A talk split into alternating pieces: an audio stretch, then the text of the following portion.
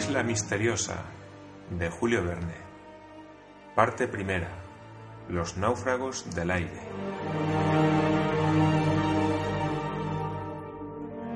Capítulo tercero.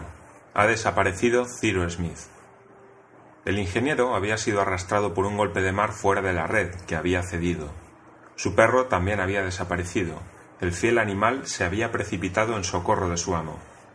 Adelante, exclamó el corresponsal. Y los cuatro, Gedeon Spilett, Harbert, Pencroft y Nab, olvidando el cansancio, empezaron sus pesquisas. El pobre Nab lloraba de rabia y desesperación a la vez, temiendo haber perdido todo lo que él amaba en el mundo. No había dos minutos de diferencia entre el momento en que Cyrus Smith había desaparecido y el instante en que sus compañeros habían tomado tierra. Estos podían, pues, esperar llegar a tiempo para salvarlo. Busquemos, busquemos, exclamó Nab. Sí, Nab, contestó Gedeón Spilett, y lo encontraremos. ¿Vivo? Vivo. ¿Sabe nadar? preguntó Pencroff. Sí, contestó Nab. Además, Top está con él. El marino, oyendo mugir al mar, sacudió la cabeza. Al norte de la costa y aproximadamente a media milla de donde los náufragos acababan de tomar tierra, había desaparecido el ingeniero. Si había nadado al punto más cercano del litoral, a media milla más allá estaría situado ese punto. Eran cerca de las seis.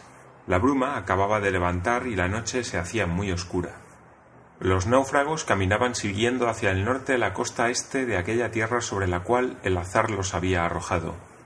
Tierra desconocida, cuya situación geográfica no se podía determinar. El suelo que pisaban era arenoso, mezclado con piedras y desprovisto de toda especie de vegetación. Aquel suelo bastante desigual, lleno de barrancos, aparecía en ciertos sitios acribillado de pequeños hoyos que hacían la marcha más penosa. Salían de estos agujeros grandes aves de pesado vuelo, huyendo en todas direcciones y que la oscuridad impedía ver. Otras, más ágiles, se levantaban en bandadas y pasaban como nubes. El marino suponía que eran gaviotas, cuyos silbidos agudos competían con los rugidos del mar. De cuando en cuando los náufragos se paraban, llamando a gritos y escuchando, por si respondía de la parte del océano. Debían pensar, en efecto, que si hubiesen estado próximos al lugar donde el ingeniero hubiera podido tomar tierra, los ladridos del perro Top, en caso de que Cyrus Smith no estuviera en estado de dar señales de vida, llegarían hasta ellos.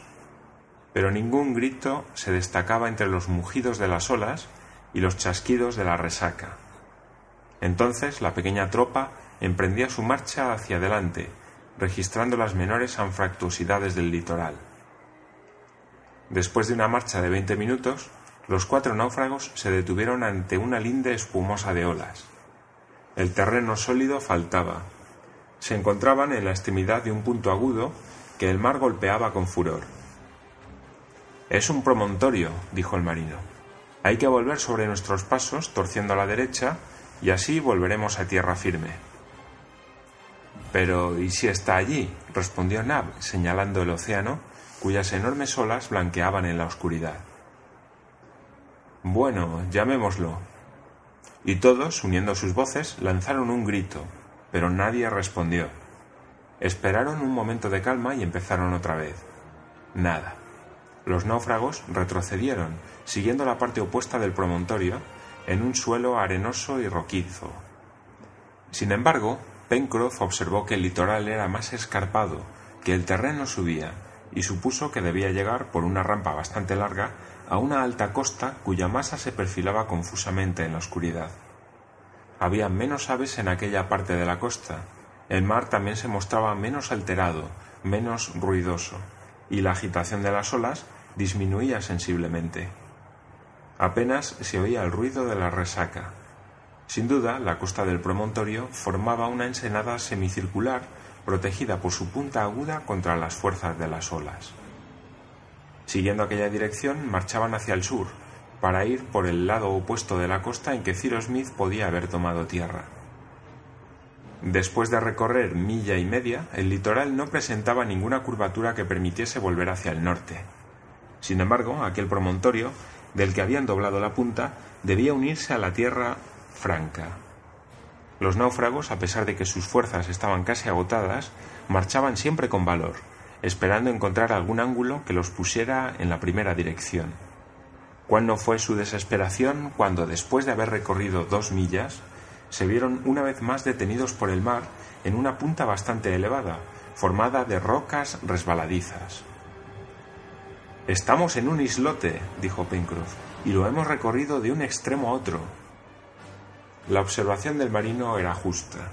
Los náufragos habían sido arrojados no sobre un continente ni una isla, sino sobre un islote que no medía más de dos millas de longitud y cuya anchura era evidentemente poco considerable. Aquel islote, árido, sembrado de piedras, sin vegetación, refugio desolado de algunas aves marinas, ¿pertenecía a un archipiélago de más importancia? No lo sabían. Los pasajeros del globo, cuando desde su barquilla percibieron la Tierra a través de las brumas, no habían podido reconocer su importancia. Sin embargo, Pencroff, con su mirada de marino habituada a horadar en la oscuridad, creyó en aquel momento distinguir en el oeste masas confusas que anunciaban una costa elevada. Pero entonces no podía, a causa de aquella oscuridad, determinar a qué sistema simple o complejo pertenecía el islote. Tampoco era posible salir de él, puesto que el mar lo rodeaba. Había que aplazar hasta el día siguiente la búsqueda del ingeniero, que no había señalado su presencia por ningún sitio. El silencio de Ciro no prueba nada, dijo el corresponsal.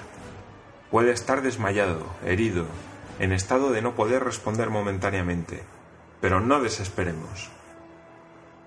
El corresponsal emitió entonces la idea de encender en un punto del islote una hoguera que pudiese servir de guía al ingeniero. Pero buscaron en vano madera o arbustos secos. Allí no había más que arena y piedras. Se comprende cuál sería el dolor de Nab y el de sus compañeros que estaban vivamente unidos al intrépido Ciro Smith. Era demasiado evidente que se hallaban imposibilitados para socorrerlo. Había que esperar el día. O el ingeniero había podido salvarse solo y ya había encontrado refugio en un punto de la costa, o estaban perdido para siempre. Las horas de espera fueron largas y penosas. Hacía mucho frío y los náufragos sufrían cruelmente, pero apenas lo notaban. No pensaban más que en tomar un, un instante de reposo. Todo lo olvidaban por su jefe. Queriendo esperar siempre, iban y venían por aquel islote árido, volviendo incesantemente a su punto norte, donde creían estar más próximos al lugar de la catástrofe. Escuchaban, chillaban, esperaban captar un grito, y sus voces debían transmitirse lejos, porque entonces reinaba cierta calma en la atmósfera. Los ruidos de la mar empezaban a disminuir. Uno de los gritos de Nab pareció repetido por el eco. Harbert lo hizo observar a Pencroff, añadiendo es prueba de que existe en el oeste una costa bastante cercana. El marinero hizo un gesto afirmativo. Por otra parte, su vista no podía engañarle. Si había distinguido tierra, no había duda de que ésta existía. Pero aquel eco lejano fue la sola respuesta provocada por los gritos de Nab, y la inmensidad, sobre toda la parte este del islote, quedó silenciosa. Entretanto, el cielo se despejaba poco a poco.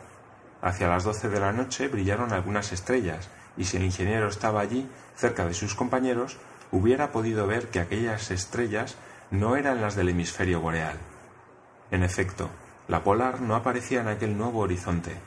Las constelaciones cenitales no eran las que estaban acostumbrados a ver en la parte norte del nuevo continente. Y la cruz del sur resplandecía entonces en el polo austral del mundo. Pasó la noche, Hacia las cinco de la mañana, el 25 de marzo, el cielo se tiñó ligeramente. El horizonte estaba aún oscuro, pero con los primeros albores del día, una opaca bruma se levantó en el mar, por lo que el rayo visual no podía extenderse a más de veinte pasos. La niebla se desarrollaba en gruesas volutas, que se movían pesadamente. Esto era un contratiempo. Los náufragos no podían distinguir nada alrededor de ellos, Mientras que las miradas de Navi del corresponsal se dirigían hacia el océano, el marido y Harbert buscaban la costa en el oeste. Pero ni un palmo de tierra era visible. No importa, dijo Pencroff. No veo la costa, pero la siento.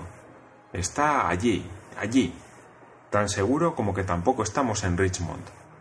pero la niebla no debía tardar en desaparecer. No era más que una bruma de buen tiempo. Un hermoso sol caldeaba las capas superiores y aquel calor se tamizaba hasta la superficie del islote. En efecto, hacia las seis y media, tres cuartos de hora después de aparecer el sol, la bruma se volvió más transparente. Se extendía hacia arriba, pero se disipó por abajo. Pronto todo el islote apareció como si hubiera descendido de una nube, pues el mar se mostró siguiendo un plano circular, infinito hacia el este, pero limitado por el oeste con una costa elevada y abrupta. Sí, la tierra estaba allí, allí la salvación, provisionalmente asegurada, por lo menos. Entre el islote y la costa, separados por un canal de una milla y media, una corriente rápida se precipitaba con ruido. Sin embargo, uno de los náufragos, no consultando más que su corazón, se precipitó en la corriente, sin avisar a sus compañeros, sin decir palabra. Era Nab. Tenía ganas de llegar a aquella costa y remontarla hacia el norte. Nadie pudo retenerlo. Pencroff lo llamó, pero en vano. El periodista se dispuso a seguir a Nab. Pencroff, yendo hacia él, le preguntó ¿Quiere usted atravesar el canal? Sí, contestó Gedeón Spilett. Pues bien, óigame, dijo el marino. Nab basta y sobra para socorrer a su amo. Si nos metemos en ese canal nos exponemos a que la corriente nos arrastre. Si no me equivoco es una corriente de reflujo. Vea la marea baja sobre la arena. Armémonos de paciencia y cuando el mar baje quizá encontremos un paso vadeable. Tiene usted razón, respondió el corresponsal. Separémonos lo menos posible. Durante este tiempo, Nab luchaba contra la corriente. La atravesaba siguiendo una dirección oblicua. No se veían más que sus negros hombros emerger en cada momento. Se desviaba con mucha frecuencia, pero avanzaba hacia la costa empleó más de media hora en recorrer la milla y media que separaba el islote de la costa, y se aproximó a ésta a muchos pies del punto de donde había salido. Nab tomó tierra en la falda de una roca alta de granito y se sacudió vigorosamente. Después, corriendo, desapareció veloz detrás de unas rocas que se proyectaban hacia el mar a la altura de la extremidad septentrional del islote. Los compañeros de Nab habían seguido con angustia su audaz tentativa, y cuando se perdió de vista dirigieron sus miradas hacia aquella tierra a la cual iba a pedir refugio, mientras comían algunos mariscos encontrados en la playa. Era una mala comida, pero algo alimentaba. La costa opuesta formaba una vasta bahía, terminada al sur por una punta muy aguda, desprovista de toda vegetación y de un aspecto muy salvaje. Aquella punta venía a unirse al litoral por un dibujo bastante caprichoso y enlazado con altas rocas graníticas. Hacia el norte, por el contrario, la bahía se ensanchaba, formando una costa más redondeada, que corría del sudoeste al nordeste y que acababa en un agudo cabo. Entre estos dos puntos extremos, sobre los cuales se apoyaba el arco de la bahía, la distancia podía ser de ocho millas. A media milla de la playa, el islote ocupaba una estrecha faja de mar y parecía un enorme cetáceo que sacaba a la superficie su espalda. Su anchura no pasaba de un cuarto de milla. Delante del islote, el litoral se componía, en primer término, de una playa de arena, sembrada de negras rocas, que en aquel momento reaparecían poco a poco bajo la marea descendente. En segundo término, se destacaba una especie de cortina granítica tallada a pico, coronada por una caprichosa arista de una altura de trescientos pies por lo menos. Se perfilaba sobre una longitud de tres millas, y terminaba bruscamente a la derecha por un acantilado que se hubiera creído cortado por la mano del hombre. En la izquierda, al contrario, encima del promontorio, aquella especie de cortadura irregular se desgarraba en bloques prismáticos, hechos de rocas aglomeradas y de productos de aluvión, y se bajaba por una rampa prolongada, que se confundía poco a poco con las rocas de la punta meridional. En la meseta superior de la costa no se veía ningún árbol, era una llanura limpia, como la que domina Ciudad del Cabo, en el Cabo de Buena Esperanza, pero con proporciones más reducidas. Por lo menos así aparecía vista desde el islote. Sin embargo, el verde no faltaba a la derecha, detrás del acantilado. Se distinguía fácilmente la masa confusa de grandes árboles, cuya aglomeración se prolongaba más allá de los límites de la vista. Aquel verdor regocijaba la vista, vivamente entristecida por las ásperas líneas del paramento de granito. En fin, en último término y encima de la meseta, en dirección del nordeste y a una distancia de siete millas por lo menos, resplandecía una cima blanca, herida por los rayos solares. Era una caperuza de nieve que cubría algún monte lejano.